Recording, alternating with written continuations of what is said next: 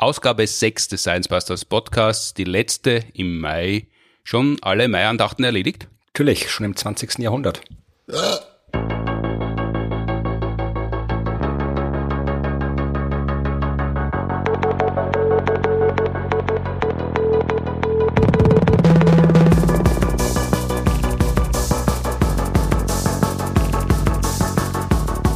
Herzlich willkommen zur sechsten Episode unseres Podcasts, produziert wie immer mit Unterstützung der Universität Graz und der Technischen Universität Wien. Mein Name ist Martin Puntigam, heute mir gegenüber wieder Florian Freistetter. Hallo. Hallo. Seit 19. Mai wird in Österreich geöffnet, fast als ob es keinen Morgen mehr gäbe. Auch rundherum in den Nachbarländern ist es ähnlich können wir uns also wieder in aller Ruhe der anderen großen Krise zuwenden, die wir als Menschen zu überleben haben werden, nämlich der Klimakrise. Einverstanden? Ja, bin ich einverstanden und in aller Ruhe sollten wir uns nicht widmen. Wir sollten schon ein bisschen Dringlichkeit anerkennen, weil das äh, ist wichtig. Ich meine, wir haben ja nie aufgehört, uns diesem Thema zu widmen. Ja, also meine, wir haben ja eine Show zu dem Thema, wir haben ein Buch zum Thema, ich schreibe darüber und wir müssen uns da. Der Klimawandel ist noch immer nicht vorbei. Natürlich ist er nicht vorbei. Wo soll denn der hingehen? Also das, das, äh, der da müssen wir uns dann zulegen. Wir beginnen, indem wir wie immer mit einer Publikumsfrage starten. Die ist gekommen über Twitter. Genau. Von Levine oder Levine. Er möchte was wissen über die Gier des Treibhauseffekts. Hallo Science Busters. Meine Frage zum Klimawandel. Und zwar würde ich gerne wissen, warum die Treibhausgase die Wärme in der Atmosphäre halten, aber die Wärme nicht daran hindern, überhaupt in unsere Atmosphäre zu gelangen. Danke vielmals für die Frage. Man kann uns Fragen über Twitter, per E-Mail, über podcast.sciencebusters.at oder Instagram schicken. Wir beantworten sie auf jeden Fall so oder so, früher oder später, die jetzt früher, nämlich warum gibt es den Treibhauseffekt überhaupt? Wie soll man sagen, warum ist das Molekül CO2 semipermeabel, also halbdurchlässig? Ja, das Molekül an sich ist natürlich nicht durchlässig, das ist ein Molekül, das, da, das ist ja kein Fenster oder keine Tür, aber es ist ein Molekül, das eins der Treibhausgase ist und das ist nicht das einzige. Und wenn man verstehen will, warum das jetzt, das ist ja doch eine plausible Frage. Meine, das Molekül ist in der Atmosphäre, das ist nicht so, dass es irgendwie mal da ist und mal nicht da ist, es ist immer da und da kommt jetzt Energie von der Sonne auf die Erde und mhm. da macht das Molekül anscheinend nichts und dann soll die Energie von der Erde wieder weg und dann macht es auf einmal was. Und das ist aber immer das gleiche Molekül. Also da kann man sich schon fragen, warum das so ist. Und äh, tatsächlich hat das eben was mit der Form der Konfiguration der Moleküle zu tun, also daraus äh, woraus das Molekül besteht, ja. Weil CO2 ist äh, Kohlenstoff, Sauerstoff und insgesamt sind es drei Atome. Mhm. Und das ist relevant. Ja, aber wir haben auch noch andere, andere Gase in der Atmosphäre, Sauerstoff zum Beispiel, Stickstoff, da gibt es eben Sauerstoffmoleküle, das ist O2, das sind einfach zwei Sauerstoffatome und die zwei gleichen Atome. Und N2 Stickstoff sind zwei Stickstoffatome und auch zweimal das gleiche Atom und nicht irgendwie zwei unterschiedliche Arten von Atomen wie bei CO2 oder CH4, Methan und so weiter. Also das ist. Und dann, dann benehmen Sie die Moleküle unterschiedlich, wenn Sie, wenn Sie Besuch haben oder wenn Sie Partnerschaften eingegangen sind? Ja, natürlich. Ist man, ist, Moleküle können schwingen. Ja, die können äh, schwingen heißt in dem Fall, dass halt ganz vereinfacht gesagt so die Abstände zwischen den Molekülen sich verändern können. Dass die, man kann sich so vorstellen, also wenn man jetzt so ein CO2-Molekül hernimmt, ja, stellt man sich vor, ein Menschen, der die Hände nach oben streckt. Hm. Ja, so wie beim, beim, beim Musikkonzert, ja, wo wir dann alle irgendwie so groß mitklatschen mit den Händen über den Kopf. Dann ist der Körper ist äh, das, das eine Molekül hm. und die Handflächen sind dann die jeweils äh, andere Moleküle. Mhm. Und da kann man sich vorstellen, da kann man alles Mögliche machen. Ja? Also ich kann die Hände über dem Kopf zusammenklatschen, das wäre eine Schwingung. Ich kann irgendwie so links, rechts die Hände vor und zurück tun, das wäre wieder eine Schwingung. Ich kann sie irgendwie ähm, äh, seitlich äh, rauf und runter tun, auch das ist eine Art von Schwingung. Also das kann äh, alle möglichen Arten von Schwingungszuständen einnehmen, so ein Molekül, und das ist relevant, ja, weil ähm, das dafür natürlich Energie braucht.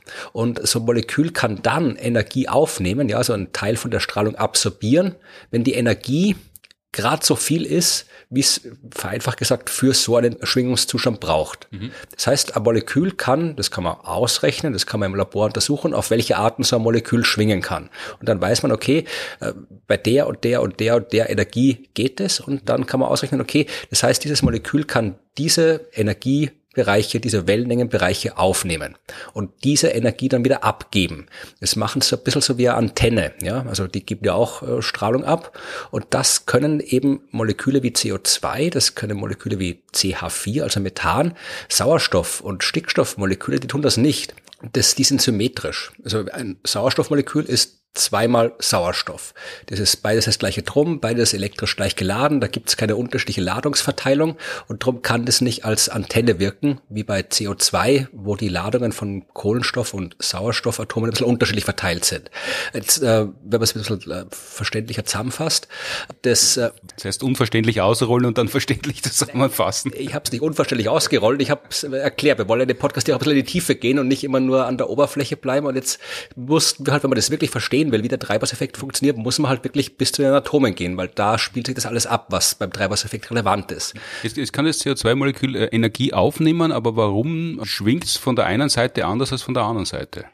Das schwingt nicht von der einen Seite anders als von der anderen Seite. Das schwingt halt einfach so, aber die Sonne strahlt. Ja, das Sonnenlicht wird abgegeben von der Sonnenoberfläche und die Sonnenoberfläche hat eine Temperatur so um die 5000, 6000 Grad.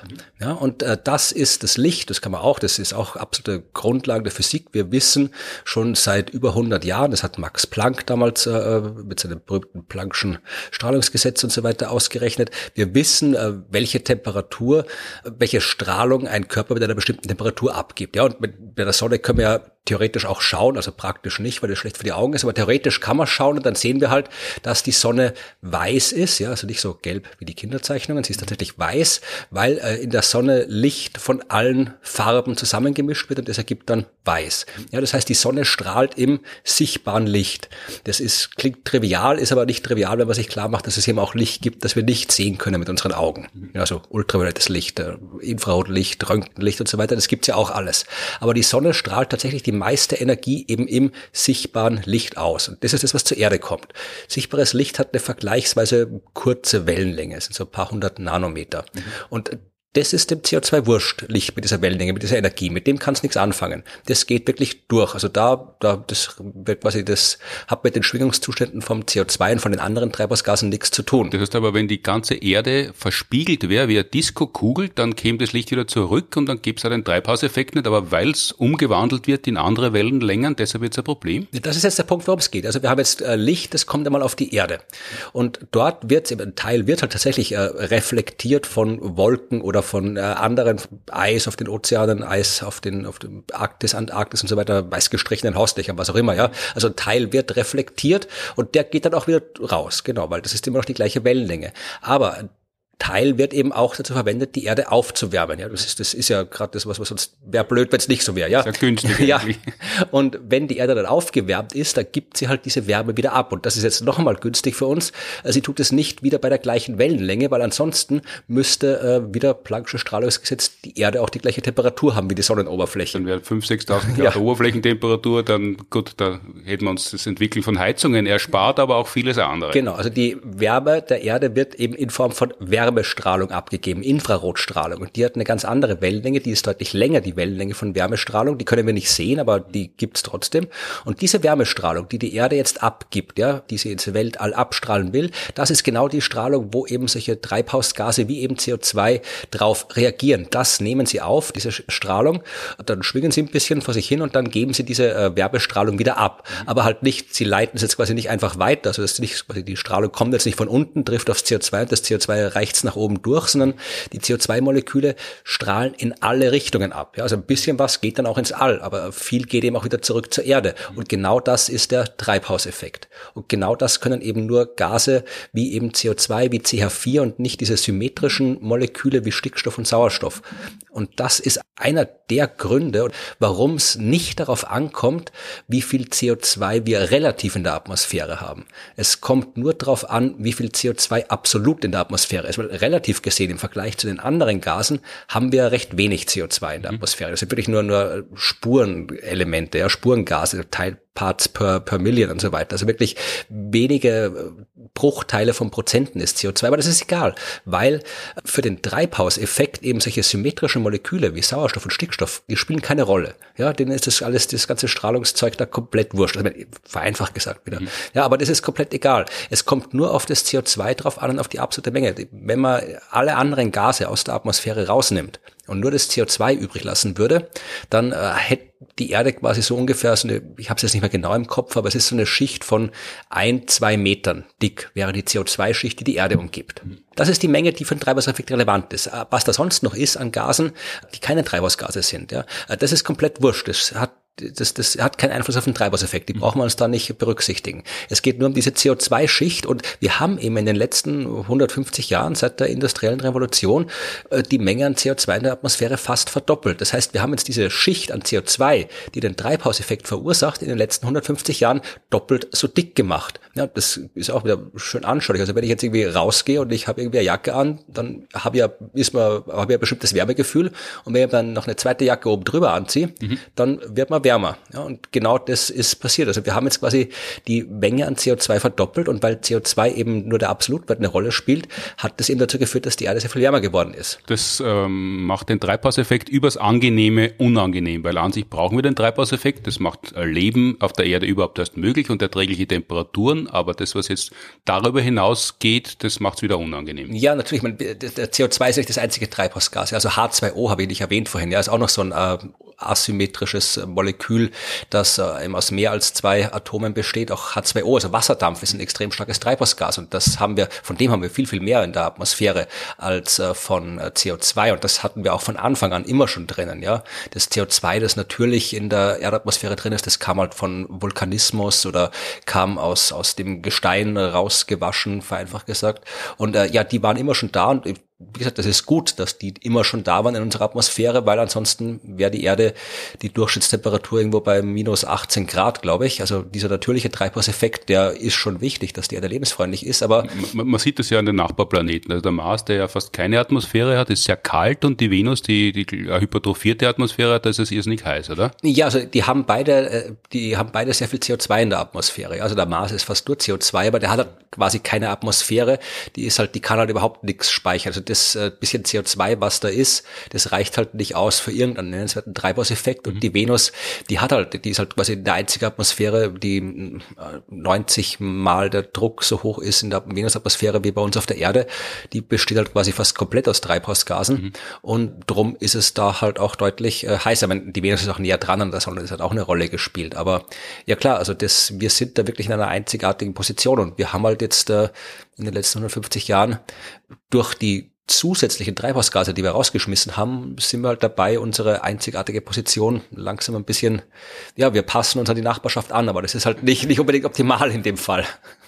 Das heißt, was Josef Hader im äh, Programm Der Keller gesagt hat, woanders ist auch nicht anders und deshalb bleibt er da, das gilt für die Erde nicht. Woanders ist es eben anders und deshalb äh, sollen wir da bleiben, aber schauen, dass es bei uns eben anders bleibt.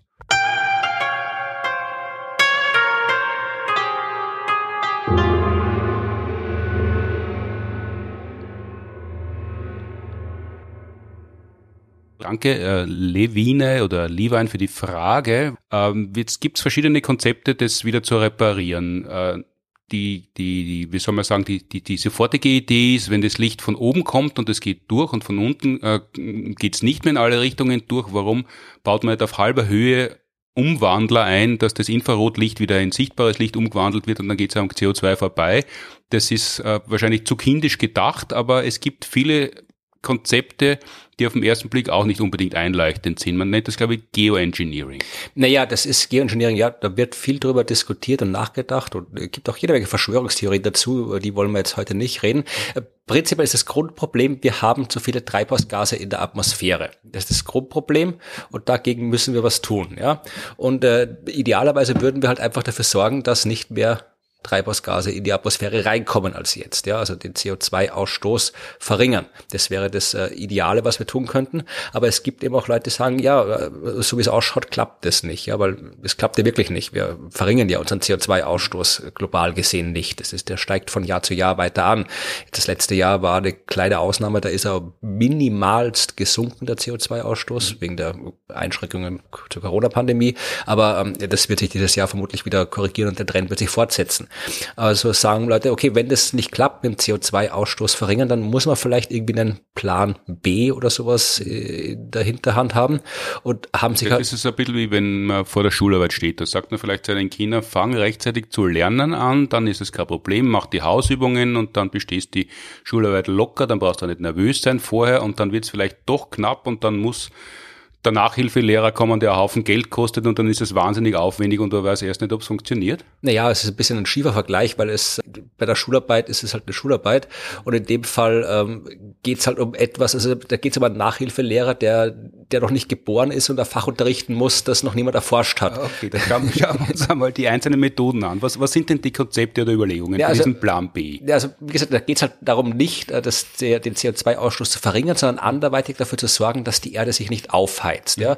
Und das kann man auf viele verschiedene Arten tun. Ja? Also irgendwelche Wege, die Erde zu kühlen. Also aufforsten. Ja? Also das klingt jetzt nicht so nach Science Fiction, aber auch einfach nur für Aufforstung zu sagen, wäre Geoengineering, mhm. weil Bäume CO2 aus der Atmosphäre entnehmen. Ja, das machen Pflanzen mit ihrer Photosynthese, die holen CO2 raus. Das Problem ist, also ähm, man muss halt dafür sorgen, dass das Holz dann quasi nicht wieder zurückkommt, weil normalerweise irgendwann äh, fällt so ein Baum um und dann verrottet er oder wird vielleicht verbrannt oder sowas und dann ist das CO2, was er gespeichert hat, wieder drin. Das wird dann sofort wieder freigesetzt. Naja, das ist ja was, wenn die was verbrennen, dann mhm. ist ja das, was, was da rauskommt, CO2. Das heißt, äh, man muss dann, wenn man aufforstet, irgendwie den Weg finden, das Holz dann so irgendwo weg zu speichern, dass es halt quasi nicht mehr in den Kohlenstoffkreislauf zurückkommt. Ja, also auch Aufforsten äh, ist natürlich wichtig, ja, also extrem wichtig für das globale Klima, dass wir schauen, dass wir die, die Wälder halbwegs noch, noch äh, behalten, sofern wir sie haben, ja, und vielleicht schauen, dass wir ein bisschen mehr Bäume dazu kriegen, aber jetzt einfach die ganze Welt mit Bäumen vollpflanzen, das wird vermutlich auch wieder mehr Probleme schaffen, als, als man löst. Dadurch. Aber es gibt ja Bäume, die werden ja hunderte Jahre alt, da hätte man dann äh, hunderte Jahre lang das Problem nicht. Ja, erstens, wenn sie hundert Jahre alt werden, wenn die müssen erstmal wachsen, ja. Und das dauert schon ein bisschen. Man kann nicht überall alle Bäume hinpflanzen, ja. Mhm. Äh, Bäume brauchen je nach Art bestimmte Regionen, wo es wachsen können. Man kann nicht alle Bäume überall anpflanzen. Äh, es wachsen ja auch schon andere Pflanzen. Es leben ja noch andere Lebewesen auf der Welt außer Bäumen. Und wenn man jetzt einfach wild überall irgendwelche Bäume hinpflanzt, dann bringt man ganze Ökosysteme durcheinander, was dann wieder ganz andere Probleme schafft. Ja, also aufforsten ist, ist nicht so einfach, wie es klingt. Oder wir sagen, ja, wir pflanzen jetzt hier Millionen Bäume. Also ich bin überhaupt kein, kein Feind von irgendwelchen ähm, hier äh, Aufforstungsinitiativen. Das ist alles durchaus gut, aber man muss das halt wirklich, man darf es nicht als allein Heilmittel verstehen man muss genau wissen, was man tut. Aber äh, das war jetzt eigentlich nur erwähnt, um zu zeigen, dass Geoengineering nicht immer was so Science-Fiction-artiges sein muss. Nicht immer ausgeflippte Ideen, wo man wahnsinnig viel Geld dafür braucht, sondern das, das ginge auch ganz einfach, wenn man nicht überall hinpflanzen kann. Ja, also das ginge einfach, es bringt halt nur in dem Fall, wäre halt keine Methode, mit der man das Klima mhm. im Alleingang äh, schützen kann.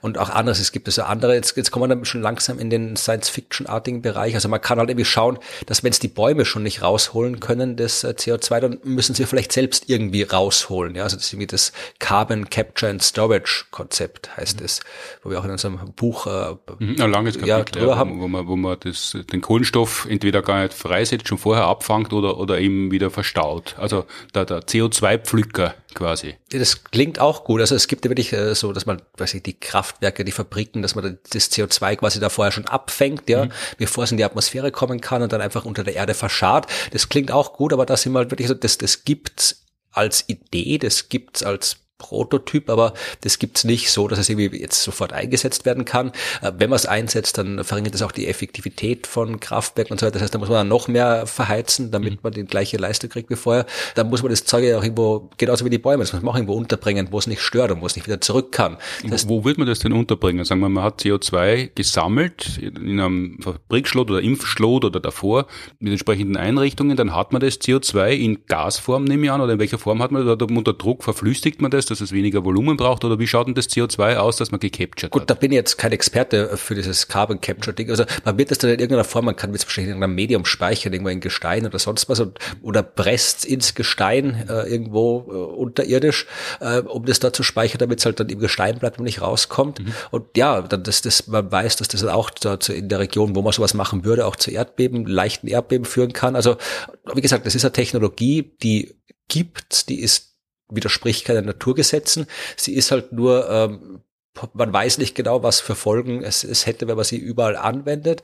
Und ähm, sie existiert halt noch nicht. Ja, also das ist halt irgendwas, was wir vielleicht in irgendwann mal haben können, aber nicht jetzt. Und das ist halt fast allen das Problem. Und das sind, das sind wir noch am, am realistischeren Ende der Geoengineering-Projekte. Also die wirklich, das, was man klassischerweise unter Geoengineering versteht, das sind ja wirklich so Sachen wie, wir, wir bringen in der, in der Atmosphäre gewaltige Mengen an Aerosolen aus, die dann eben zum Beispiel äh, das Sonnenlicht reflektieren. Ja, dass das was, gar nicht was kann man sich da unter Aerosole vorstellen? Aerosole haben ja in der Pandemie ziemliche Karriere gemacht als das, was wir ausatmen oder eben teilweise auch was wir furzen, aber hauptsächlich ausatmen.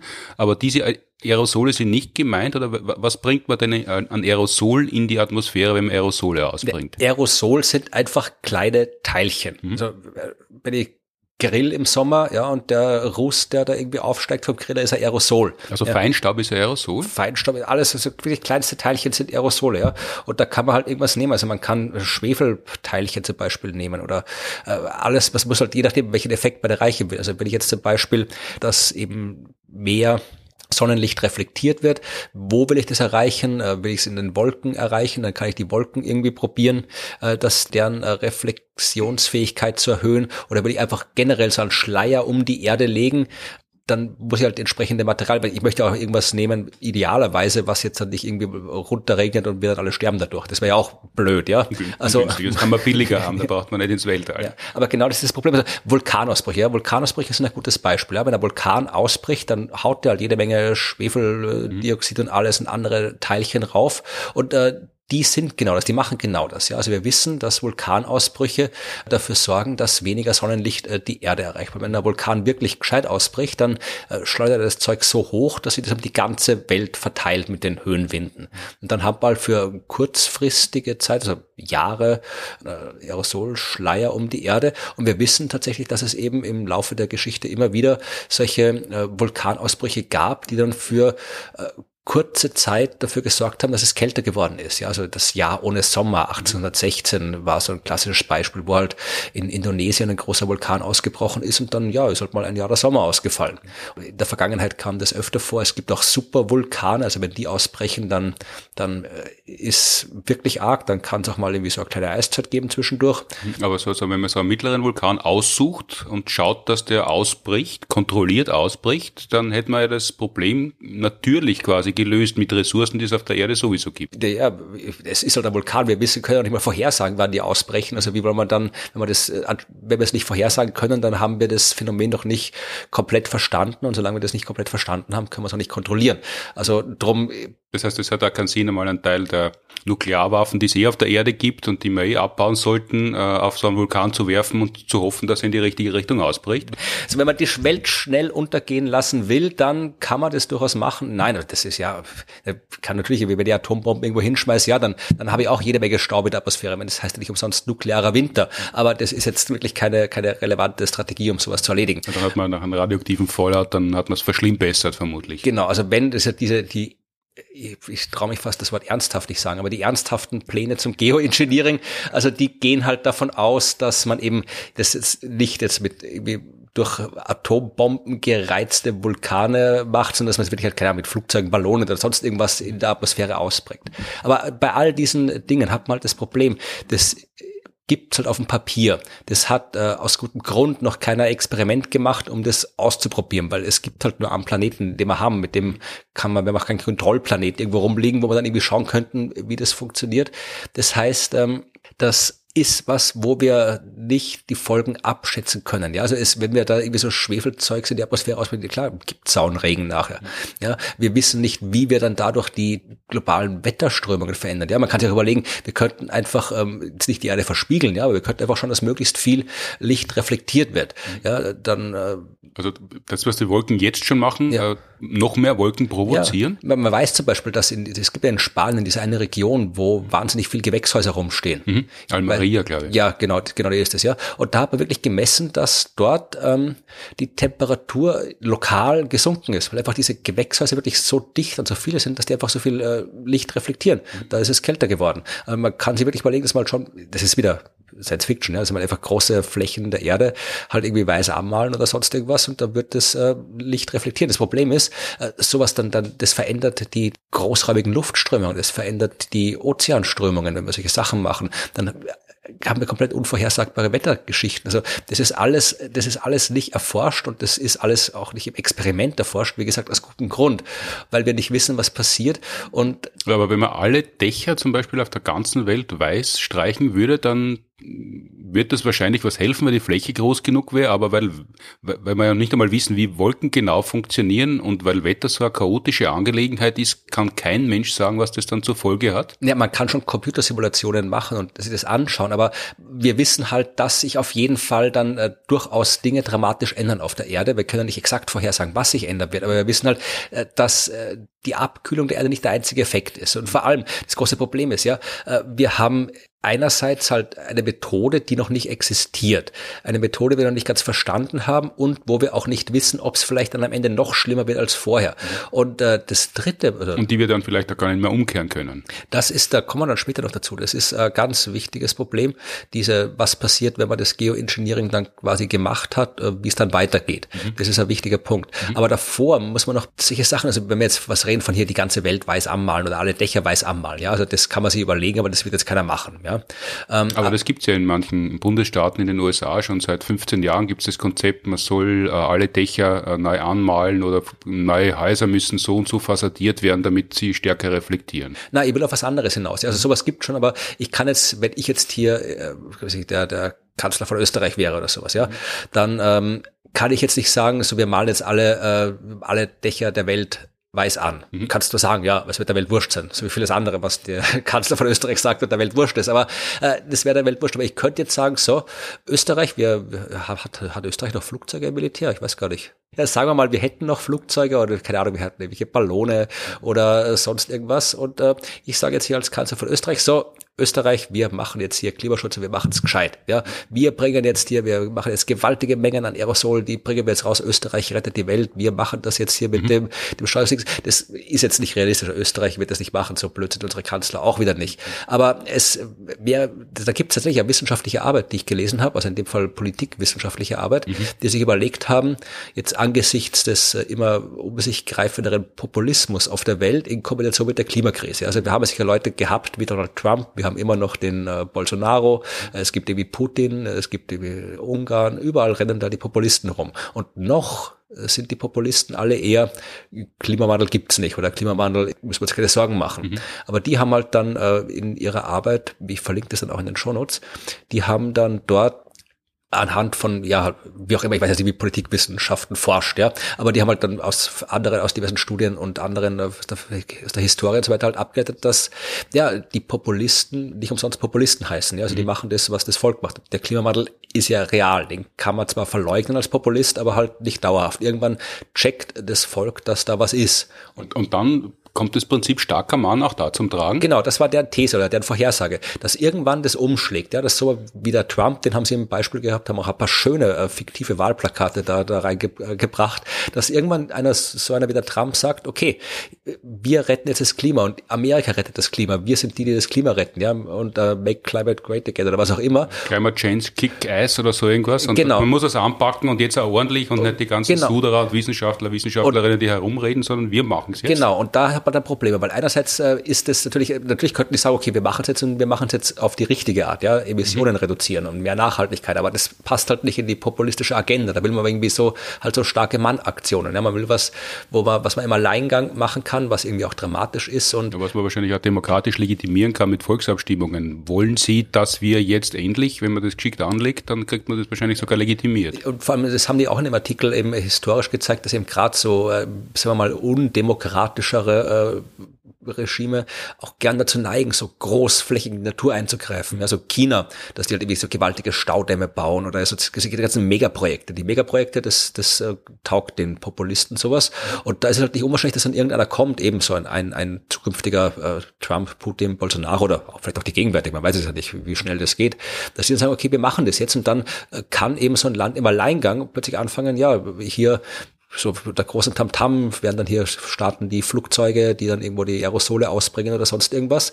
Ja, dann, dann werden wir sehen, was dann die Folgen sind davon, weil das ist halt das Problem, dass ja ich die Aerosole nicht über Amerika halten kann oder über Brasilien oder sonst was, sondern da haben dann alle was davon, was immer wir auch davon haben. Und das ist eben diese politische Dimension, die war mir noch nicht so bewusst, diese Folgen, aber das ist halt was, was man bei dem, es ist, halte jetzt wahrscheinlich nicht für sehr wahrscheinliche Gefahr, aber irgendwann wird der Klimawandel sich nicht mehr beim besten Willen nicht mehr leugnen lassen und dann ist es interessant, wie halt die Populisten darauf reagieren.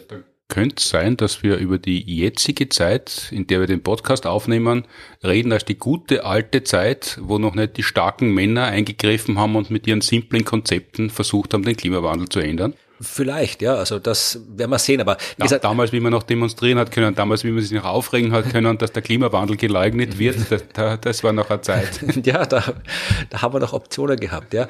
Das waren jetzt alles Methoden, mhm. äh, wo wir irgendwas mit der Erde anstellen. Und äh, ja, wir, wir haben halt, wir haben eh schon genug mit der Erde angestellt, mhm. ja, da wäre es vielleicht gescheit, wir lassen die mal in Ruhe ähm, und machen, probieren nicht da irgendwie neue äh, Sachen zu basteln. Und deswegen bin ja Astronom, gibt es natürlich auch Geoengineering, also das wäre halt dann Space Engineering oder sowas, also da Geo Geoengineering halt vom Weltall aus, ja. Also dieses Geo und Space und irgendwas Engineering heißt ja nur, dass man mit Ingenieurstechnik Dinge unternimmt. Genau. Und in dem Fall, also in dem Fall ging es halt darum, dass wir jetzt wirklich dafür sorgen, dass weniger Energie die Erde erreicht, nicht indem wir irgendwo in der Atmosphäre rumtun oder halt irgendwie die Erde ammalen oder sonst irgendwas, sondern wirklich schon im Weltall dafür sorgen. Also die schon im Weltall abblocken. Da sind wir jetzt dann wirklich im Science-Fiction-Bereich des Geoengineering. Noch zwei, drei Monde einfangen, äh, die man, mit denen man entsprechend, so wie mit Markisen, das Licht abschotten kann, je nachdem, woher es kommt. Ja, auch das, das wäre jetzt dann schon in die, das ging schon fast, das will schon eher in den Fan Fantasy-Bereich rein tun, weil Monde einfangen ist ein bisschen schwierig. Wir haben auch nicht, jetzt müsste die müssten auch entsprechend groß genug sein und so viele haben wir da nicht rumliegen im Sonnensystem. Aber die Idee an sich ist genau das. Ja. Also es geht bei dieser Arbeit, also dieses Konzept, da gab es natürlich immer schon irgendwelche Ideen, ja, schon eben in der vor Jahrzehnten der Science Fiction oder spekulativen Wissenschaft, irgendwie so gewaltige Strukturen, die man irgendwo so um die Sonne rumbaut oder vor die Sonne stellt. Aber das ist Gedankenspielereien oder was für Science Fiction Romane. Aber vor ein paar Jahren, 2006, hat ein amerikanischer Astronom tatsächlich äh, eine Methode entwickelt oder sich ausgedacht oder erforscht, je nachdem, wie man es nennen will, wie man eben dafür sorgen kann, dass das Sonnenlicht blockiert wird auf eine Art und Weise, die, sagen wir mal, prinzipiell machbar ist und äh, prinzipiell mit unserer Technik so ungefähr machbar ist. Also das ist quasi so äh, das, äh, die Arbeit, auf die sich so alle diese ganzen weltraumbasierten Geoengineering-Techniken stützen von 2006. Und, das ist ja ein Wachstumsmarkt, oder? Also da gibt's ja immer mehr Firmen, die sich darauf spezialisieren, da Geoengineering oder Space Engineering Lösungen anzubieten? Es ist, ob es ein Wachstumsmarkt ist, weiß ich nicht. Also das ist so, wir haben halt eine Erde, mhm. die muss halt irgendwie geschützt werden. Also das ist jetzt nicht beliebig, äh, kann man jetzt nicht beliebig an andere Planeten verscherbeln, mhm. das Produkt. Aber äh, ja, es ist halt, äh, die Leute, ich habe jetzt ein bisschen was gelesen drüber die argumentieren dann alles so. Ja, also das, der Klimawandel ist ein Problem, die Klimakrise ist da, wir müssen was tun und alles, was wir bis jetzt getan haben, war zu wenig. Und es schaut so aus, als wird es auch in Zukunft zu wenig sein. Also müssen müssen wir was anderes machen. Das Aber das ist ja im Wesentlichen, das ist der, der, der wesentliche Zugang von Christian Lindner, den Klimaschutz den Profis überlassen. Also das ist eigentlich die Ansage, oder? Ja, so, ich würde das nicht immer so, so äh, böse äh, quasi sagen. Es gibt ja eben dieses, man muss soll nicht irgendwie auf, äh, auf Bösheit schieben, wenn Dummheit ausreichen wird als Begründung. Also ich glaube, dass viele Leute, die das erforschen, das sind halt wirklich so Raumfahrtfirmen oder andere Politik, äh, Thinktanks und alles, die halt irgendwie, die halt äh, für dies quasi so diese, diese pragmatische technische, technokratische Herangehensweise halt, ja, die, die naheliegendste ist mhm. und die halt dann, ja, sich, okay, das, das so wie wir es jetzt machen, geht's nicht, also müssen wir was anderes machen, ja, und die dann halt probieren, wahrscheinlich wird es auch genug geben, die halt sich denken, okay, da können wir Fördergelder vielleicht von irgendwem bekommen, um das zu untersuchen und prinzipiell kann man das ja erforschen. Da spricht ja nichts dagegen, sich das zu überlegen, ja, weil es ja auch aus diversen anderen Gründen nicht schlecht ist zu wissen, das auf einer theoretischen Basis zu wissen, wie funktioniert denn sowas? Was wäre denn, wenn wir die Atmosphäre der Erde so verändern mit diesen und jenen Aerosolen? Was wäre denn, wenn wir im Weltall diese Nähe machen? Das ist ja Wissen, das ja prinzipiell gut ist, wenn man es hat. Ja, vor allem äh, weiß man dann ja auch, was man nicht machen sollte. Genau, das, die, die Forschung am Geoengineering an sich ist jetzt nicht verwerflich, würde ich sagen. Mhm. Es kommt halt darauf an, dann ob was man damit macht, aber das Ja, aber kommen wir ganz kurz zurück auf diese Forschungsarbeit von 2006. Wer, wer war denn das und was, was steht da drinnen?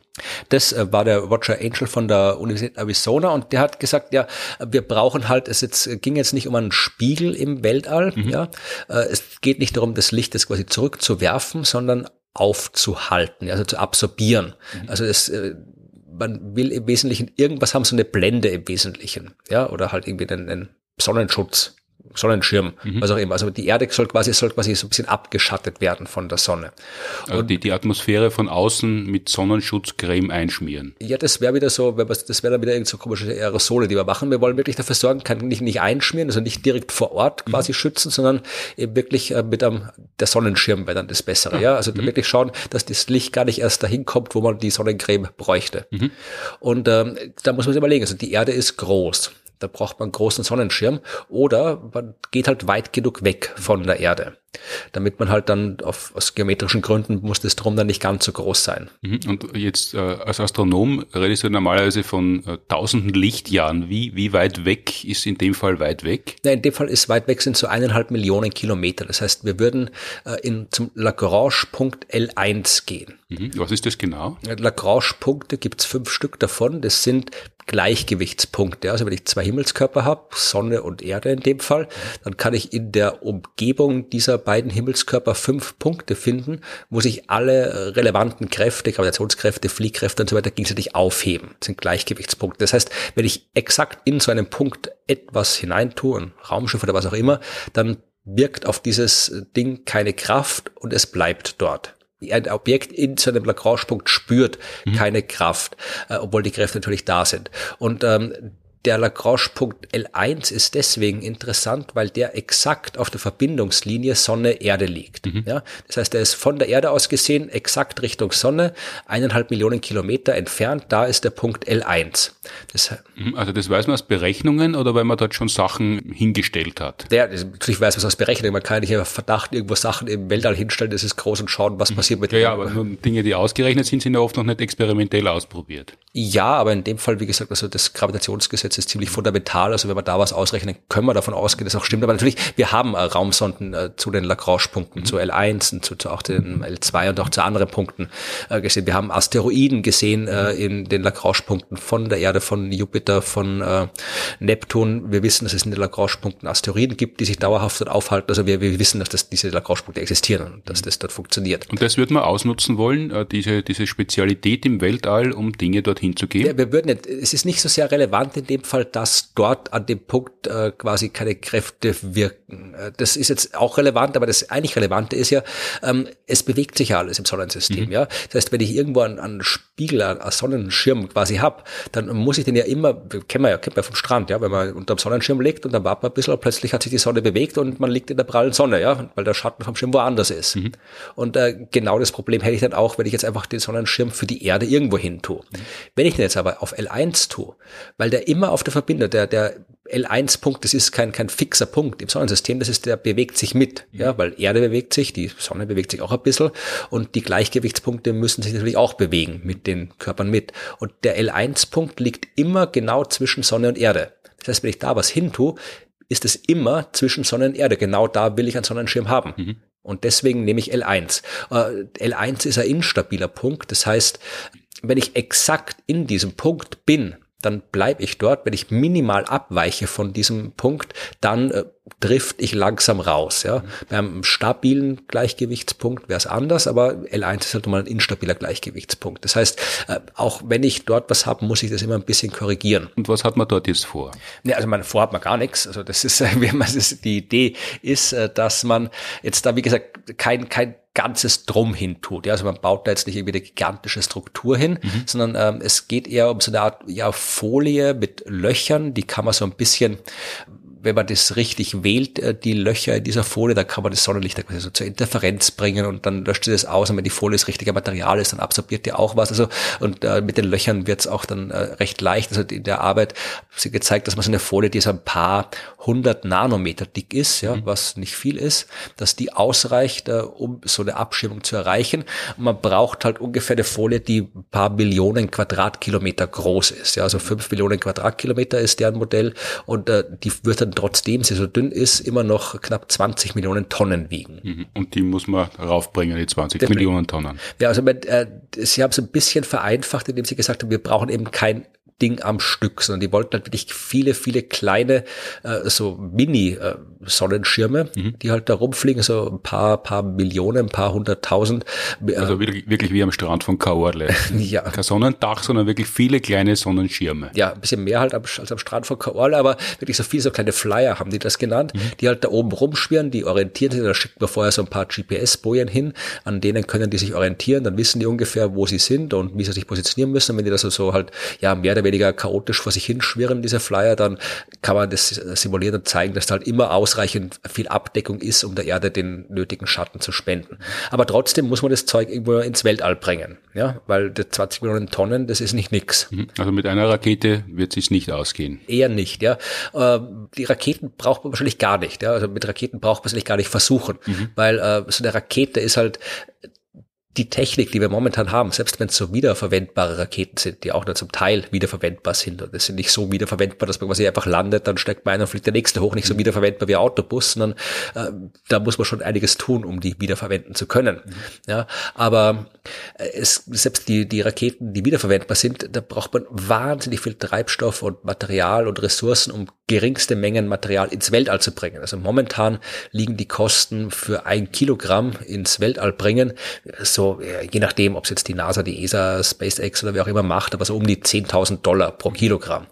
Ja, und wir haben, wir haben 20 Millionen Tonnen an Zeug, das wir da hochbringen ja, das wollen. Das muss man schon im Tonnenpreis dann rechnen, dann kriegt uns ein bisschen billiger wahrscheinlich. Ja, das, also, das kostet so das kostet. Das haben die gemacht. Sie haben gesagt, okay, sie veranschlagen mal eine Billion Dollar für das Projekt. Mhm. Ja, also nicht, dass sie das gegeben hätte. Sie haben einfach gesagt, okay, das setzen wir einfach mal als Preis an. Und äh, wenn das ganze Projekt eine, äh, eine Billiarde Dollar, Entschuldigung, habe ich ja, vergessen. Weil das Billion ist ja quasi schon das sind schon pandemische Größenordnungen. Ja, ja. Eine Billiarde Dollar, ja. Also eine Billiarde Dollar ist, haben die angesetzt für dieses Projekt. Und wenn man das ansetzt, dann heißt das, äh, selbst wenn man eine Billiarde Dollar hat, ja, ich muss immer noch 20 Millionen Tonnen hochkriegen, das kommt auf einen Preis raus, der bei 50 Dollar pro Kilogramm liegen muss, ins All bringen. Und das ist halt weit unter dem, dem, äh, was momentan halt irgendwie so bezahlt wird, bezahlen muss. Das heißt, man muss erstens dafür sorgen, äh, dass, dass äh, der Preis muss irgendwie runtergehen und sie schlagen dann eben auch vor, dass man halt eine komplett neue Methode verwendet, um Sachen ins All zu bringen, also nicht mit Raketen, sondern eher so mit elektromagnetischen Kanonen, Beschleunigern.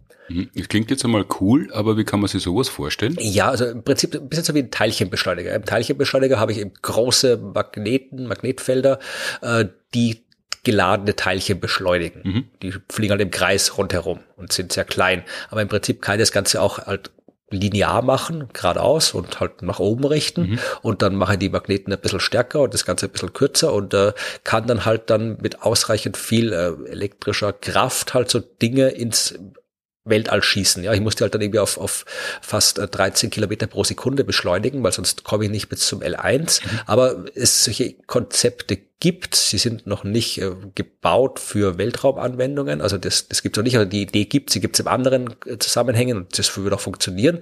Aber man hat es noch nicht gebaut. Aber mit sowas, wenn man dann da irgendwie so wirklich, äh, ja, da müssen wir ein paar tausend Starts irgendwie im Jahr machen von mehreren Orten. Das ist quasi auf, auf ständig müsste die Erde da irgendwie solche, solche Sonnenschirmflyer ins All feuern mhm. über paar Jahre hinweg, dann könnte es funktionieren. Ja, und wenn sie im All sind, dann fliegen es mit kommt kann es mit konventionellen Antrieben, Ionenantrieb oder sowas weiterfliegen. Also es ist ein Konzept, das halt tatsächlich nicht so unrealistisch ist, dass man es wirklich Science Fiction nennen müsste. Also nichts von dem, was da vorgeschlagen wird, ist was, wo wir sagen können, ja, da haben wir jetzt keine Ahnung, wie es geht. Also irgendwie, wie gesagt, wir, wir bauen eine Basis auf dem Mars oder wir fliegen zum anderen Stern mhm. oder wir machen irgendwie Warp-Antrieb oder sowas, ja. Das ist auch alles, wird auch alles theoretisch erforscht, aber da müsste man gar nicht, wo man anfangen sollte, weil das alles halt, ja, ist halt so viel noch nicht gemacht. In dem Fall äh, ist das alles etwas, was realistisch ist, mhm. aber halt trotzdem, man, man muss halt irgendwie, das, das Projekt im Gesamten ist halt dann doch sehr unrealistisch, weil sehr viele Staaten müssten sehr lang daran arbeiten und sehr viel investieren und es müsste wirklich alles gut gehen. Genau das ist das Problem und vor allem, und das ist das Hauptproblem, das ist das Problem, das wir jetzt, was wir vorhin schon angesprochen haben, ja, das Problem, dass äh, man bei allen Geoengineering äh, Projekten hat. Um jetzt da mal hier äh, aus der Pseudowissenschaft ein paar Begriffe zurück zu reklamieren, ja. Mit Geoengineering behandeln wir nur die Symptome Wir müssen aber ganzheitlich vorgehen. Ja, weil das ist tatsächlich, wenn wir, wir kühlen die Erde künstlich von außen ab, obwohl wir sie durch die Treibhausgase aufheizen. Ja, mhm. Die Ursache für den Klimawandel sind die Treibhausgase in der Atmosphäre. Und wir müssen die Ursache bekämpfen. Wenn wir die Erde jetzt mit irgendwelchen Spiegel oder wie auch immer abkühlen, ja, dann äh, behandeln wir das Symptom, aber ändern nichts an der Ursache. Äh, wir das heißt, haben, dann haben wir weiterhin im Wesentlichen einen Kellomat, der weiterhin aufgeheizt wird, aber durch, dadurch, dass wir dauernd kaltes Wasser drüber träufeln, haltet sie die Temperatur in Grenzen und der explodiert nicht, aber ab dem Zeitpunkt, wo man aufhört, das, das zu kühlen, äh, schnellt es dann hoch und wird sofort doppelt gefährlich? Das ist genau eins der Probleme. Ja, also wir haben erstens mal, wenn wir jetzt in einer fiktiven Welt uns vorstellen, wir haben sowas, irgendeine Art von Geoengineering, ja, dann absolut hundertprozentiger Sicherheit kommen dann solche Leute raus und sagen, naja, jetzt geht's ja eh, da können wir wieder die Kohle verfeuern. Mhm. Ja, weil wir haben jetzt das Problem schon gelöst, da brauchen wir uns nicht weiter irgendwie mit CO2-Emissionsreduzierung beschäftigen. Ja, das heißt, wir würden dann nicht aufhören, äh, CO2 freizusetzen. Äh, das CO2, das da ist, das bleibt da und schafft Probleme. Also wir haben das CO2 nicht in der Atmosphäre, das geht ja auch in die Ozeane. Mhm. Ja, dafür führt es zu der Übersäuerung der Meere und das ist ein ganz anderes Problem, das Geoengineering nicht lösen kann. Das macht uns langsam sicher auch die Nahrungskette mehr kaputt. Das äh, greift das äh, Mikroplankton an. Das Mikroplankton ist die Grundlage der Nahrungskette. Die überfischten Meere sind eh schon überfischt, ja. Und dann äh, bricht auch noch irgendwie die Nahrungsgrundlage weg. Dann gibt's weniger aber Fische. Wenn es weniger Fische gibt, äh, dann essen die ja automatisch weniger. Ja, aber wir würden gerne die Fische essen, ja. Und wir sind auch darauf angewiesen, dass das gibt. Und äh, selbst die Algen und so weiter sind auch eine wichtige Nahrungsmittelquelle. Also das ist ein Problem, das, das haben wir so oder so, ganz unabhängig davon, ob wir jetzt Geoengineering machen. Und das wird dann auch nur noch schlimmer. Mhm. Also das löst es auch nicht. Und äh, wenn wir Geoengineering machen würden, dann dürften wir halt nicht aufhören, das zu machen, weil das CO2 eben noch da ist. Wir haben quasi nur den, die, die Energiezufuhr von außen gedrosselt. Also wir würden die Erde, um ganz äh, grob zu analogisieren, wir würden die Erde drogensüchtig machen, äh, dürften aber nie wieder aufhören damit, weil die Entzugserscheinungen wären sonst verheerend. Ja, wenn dann plötzlich dieses, dieses äh, Spiegelsystem oder diese Folie oder dieser Flyer oder die Sonnenschirme, was auch immer, wenn das wegfällt, ja, oder wenn wir aufhören würden, Aerosole in die Atmosphäre zu schießen, ja, weil die bleiben da auch nicht ewig drin, oder was auch immer, oder wenn die, die Dächer alle schmutzig sind, die wir vorher weiß angemalt haben, ja, dann ist die, die Energie sofort wieder da, das Sonnenlicht. Und dann ist da der Treibhauseffekt da. Und das ist dann eben nicht so was, was jetzt dann irgendwie so wie jetzt oder wie es in den letzten Jahrzehnten war, wo sich das langsam aufbaut, dann geht das ruckzuck. Mhm. Ja, und dann haben wir wirklich ein Problem, weil dann haben wir wirklich von, von in kürzester Zeit äh, wechseln wir dann äh, in eine Heißzeit über und dann ist es wirklich, also äh, Geoengineering ist ein interessantes Gedankenspiel, aber es ist nix, was uns irgendwie weiterhilft. Mhm. Ja, also man kann die Grundlagenforschung dort schon betreiben, aber wenn man schon eine Billiarde Dollar investieren möchte in Klimaschutz, ist die woanders besser angelegt. Ja, vor allem, weil wir keine, wir brauchen ja auch nicht mal einen Plan B. Wir haben ja einen Plan A. Wir, es ist, das ist ja nicht so, dass wir jetzt da irgendwie verzweifelt äh, sitzen und forschen, was könnte man denn machen vom Klimaschutz, dass es weitergeht. Wir haben keine Idee. Wir wissen ja, was wir wissen, was die Ursache ist und wir wissen, was wir tun können. Und wir haben alles, was wir tun, das zu tun, was wir tun müssten. Wir tun es halt nur nicht. Das ist das Problem. Ja, wir müssen einen Weg finden, wie wir die Welt dazu bringen können, das zu tun, was richtig ist und was wichtig ist zu tun. Da braucht man sich irgendwelche Science-Fiction-Pläne ausdenken, sondern ja, wir müssen Methoden finden, wie wir das, was wir eh schon wissen, auch anwenden.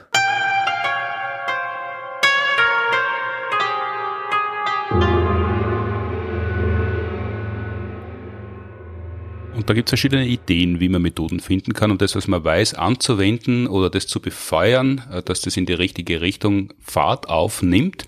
Und da gibt es jetzt Vorschläge, die jetzt über das hinausgehen, was man eh schon kennt, weniger fliegen, weniger Fleisch essen, weniger Auto fahren und was auch immer, sondern äh, da gibt es ganz konkrete Ideen in der Wissenschaftskommunikation. Ja, natürlich, die Wissenschaftskommunikation äh, beschäftigt sich ja eh schon lange, auch die kommuniziert ja die Wissenschaft, alles, was in der Wissenschaft ist, ja auch der Klimawandel und Klimaforschung wird natürlich kommuniziert und ganz viele Klimaforscherinnen und Forscherinnen machen ja auch Kommunikation und auch wir machen es ja auch, ja.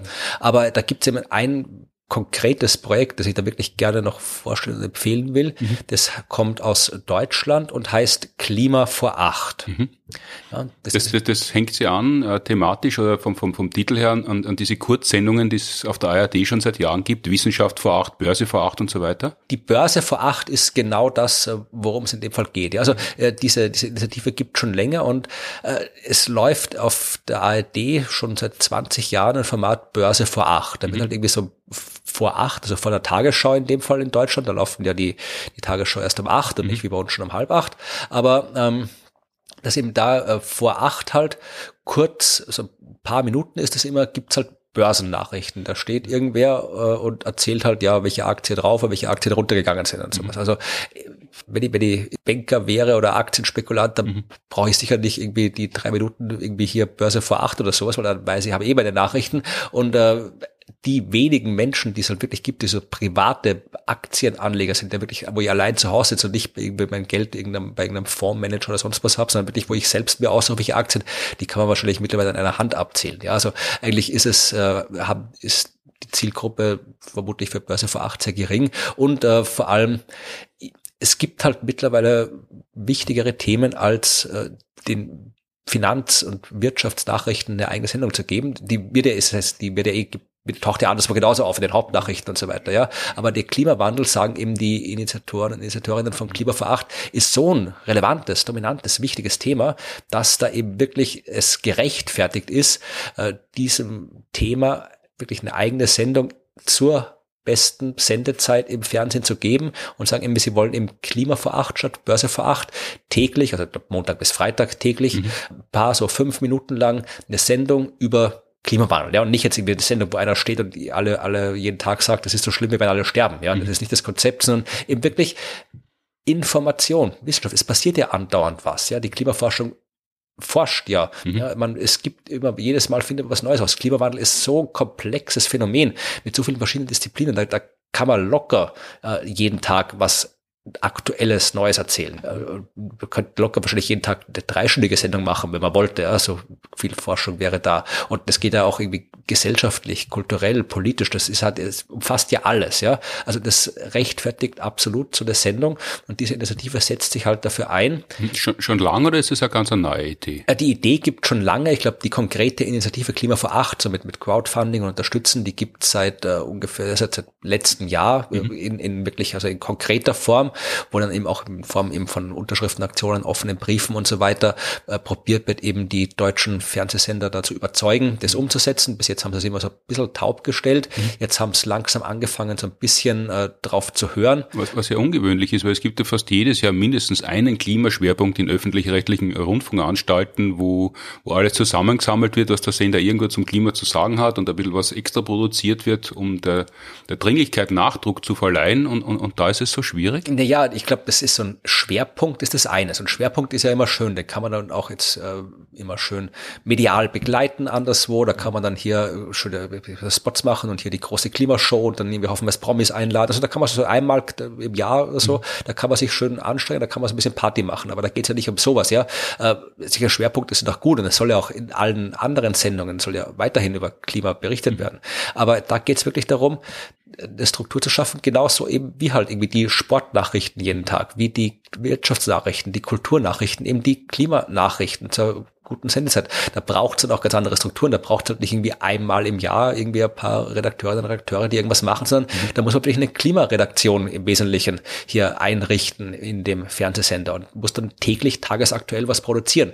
Ich bin jetzt kein äh, Fernsehmensch, aber es sind vermutlich, muss man da ein bisschen mehr Ressourcen äh, aufstellen als für so einen jährlichen, ein, einmal im Jahr stattfindenden Schwerpunkt. Das ist halt für den Fernsehsender, wenn ich sage jetzt hier, wir machen hier eine große Klimagala, dann ist das für einen Fernsehsender wahrscheinlich leichter umzusetzen, zu sagen, okay, an dem einen Tag machen wir das halt, mhm. ja, dann laden wir ein paar Leute ein, als wenn man sagt, wir machen es, wir machen eine neue Abteilung in unserer Nachrichtenredaktion. Mhm. Also das ist vermutlich, fällt in einem Fernsehsender wesentlich schwerer, sowas äh, dann durchzusetzen. Ja, ist eher ein strukturelles Problem. Kann man sich das schon anschauen? Also wenn es da Crowdfunding gegeben hat, ist da was zusammengekommen und ist da schon was produziert worden? Genau, das ist das, äh, was ich jetzt, was ich empfehlen will. Also die haben jetzt eben äh, Geld gesammelt, um halt mal, okay, wenn die ARD da nichts weiterbringt, dann machen wir das halt selber, um zu zeigen, wie es ausschaut. Mhm. Und die haben halt jetzt mal äh, mit dem krautgefandeten Geld, ich glaube, fünf oder sechs Folgen produziert. Die wird auch eben jede Woche wird eine veröffentlicht. Ich glaube, jetzt sind schon wie drei oder vier sind schon veröffentlicht, wo sie halt zeigen, wie sowas aussehen könnte. Es ist jetzt nicht irgendwie das, was im Fernsehen laufen soll, weil, wie gesagt, wenn ich jetzt irgendwie privat kann ich halt nicht das produzieren, was ich in einem Fernsehsender produzieren könnte. Das heißt,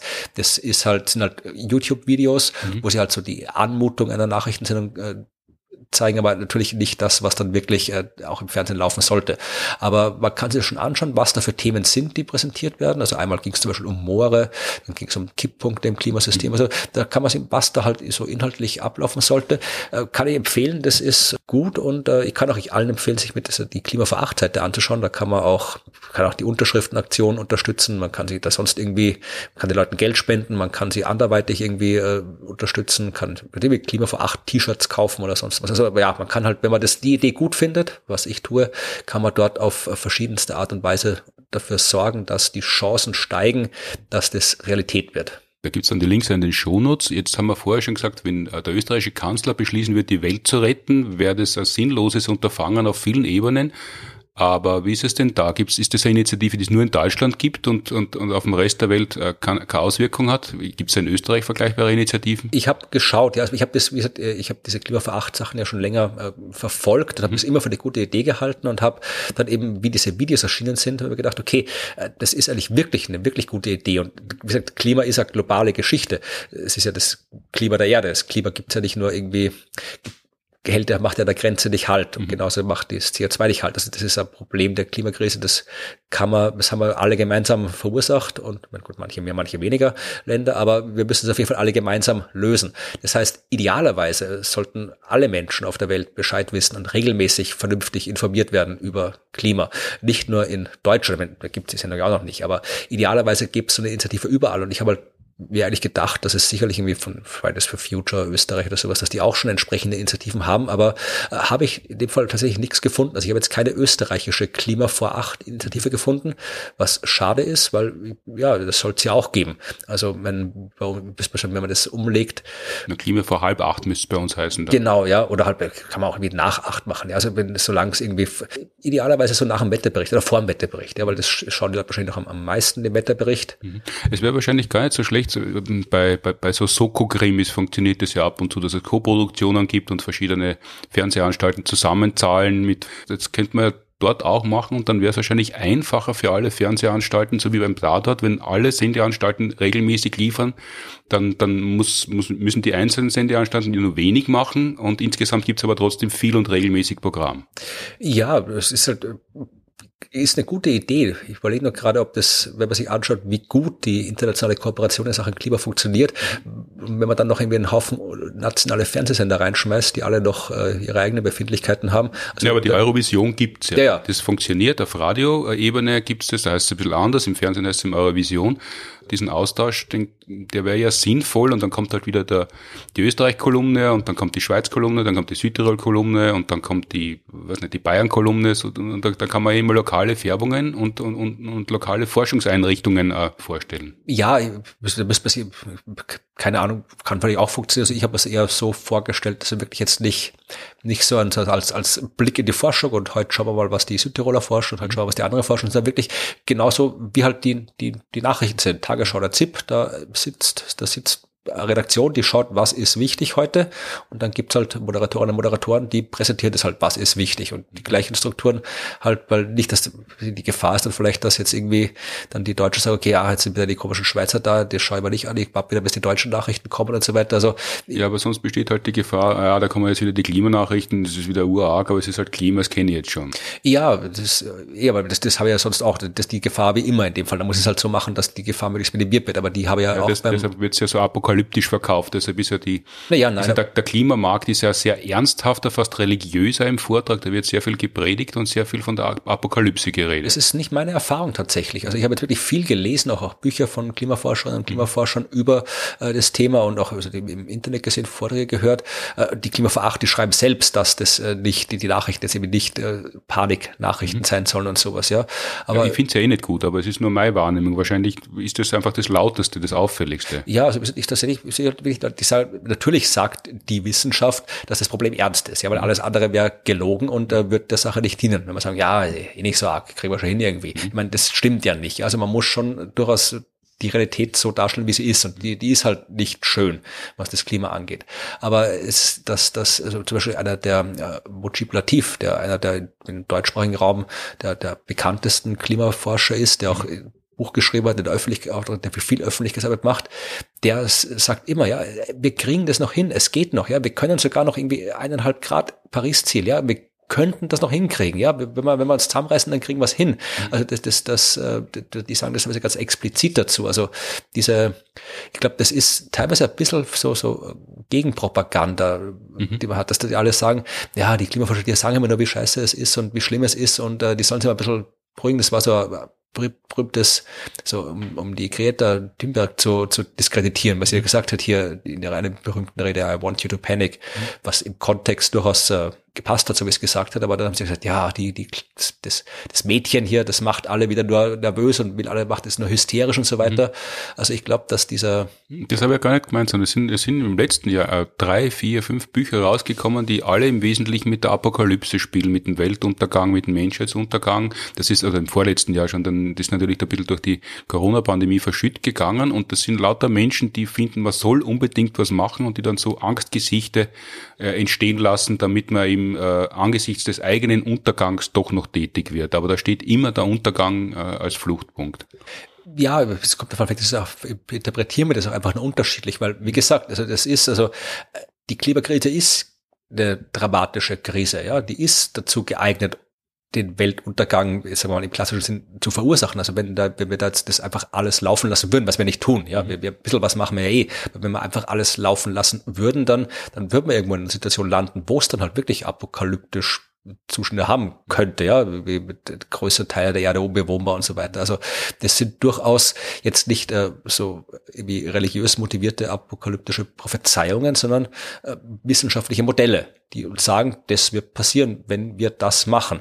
Es Aber es wäre günstig, äh, Aufklärung zu betreiben, damit sie die Menschen ja nicht in erster Linie fürchten und dann äh, eh nichts machen, sondern damit sie sich motiviert fühlen, äh, erst recht was zu unternehmen.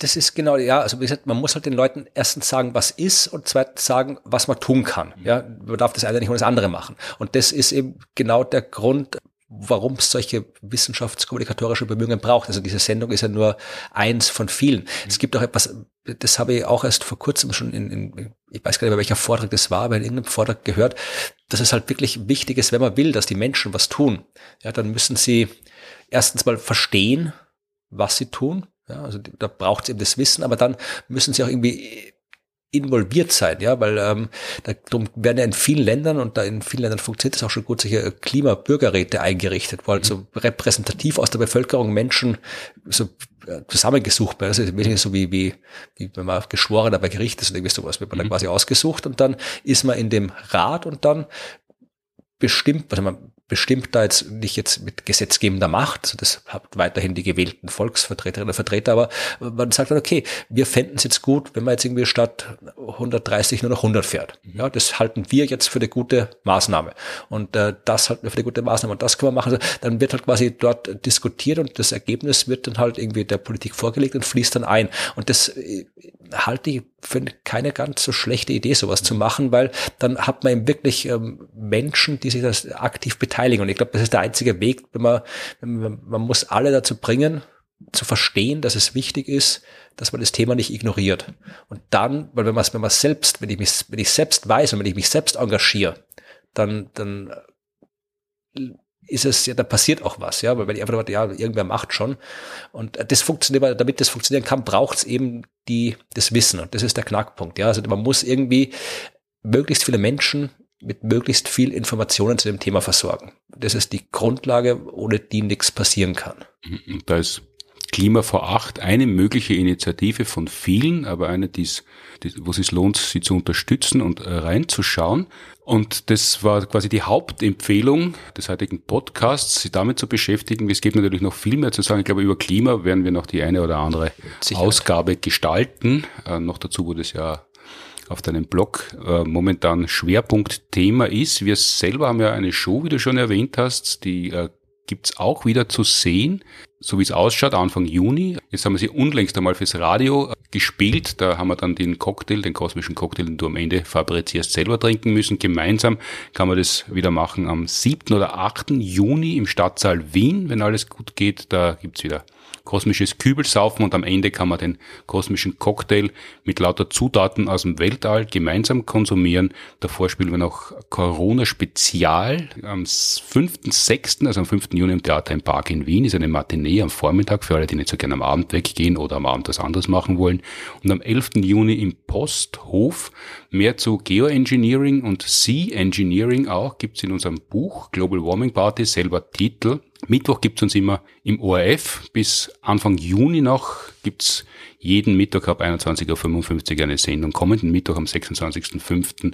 die Ausgabe Unglückskatze, wo Elisabeth Oberzaucher, Helmut Jungwirth und ich untersuchen, ob Krankensalbungen durch Hauskatzen im Himmel auch gelten.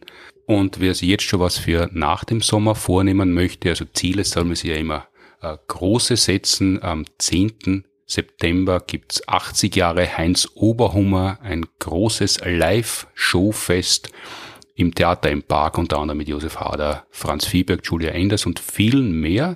Danke vielmals, Florian, für die Ausführungen. Dankeschön.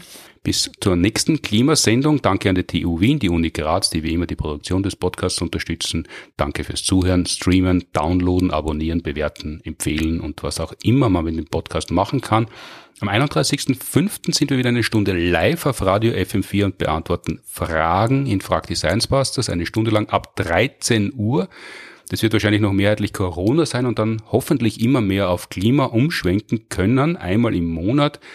Der nächste Podcast kommt in zwei Wochen, wie immer dann zum ersten Mal mit Elisabeth Oberzaucher und mir am 7. Juni. Da wird sie unter anderem erklären, wie Wale Navigationssysteme bauen. Bis dahin alles Gute, gesund bleiben oder werden.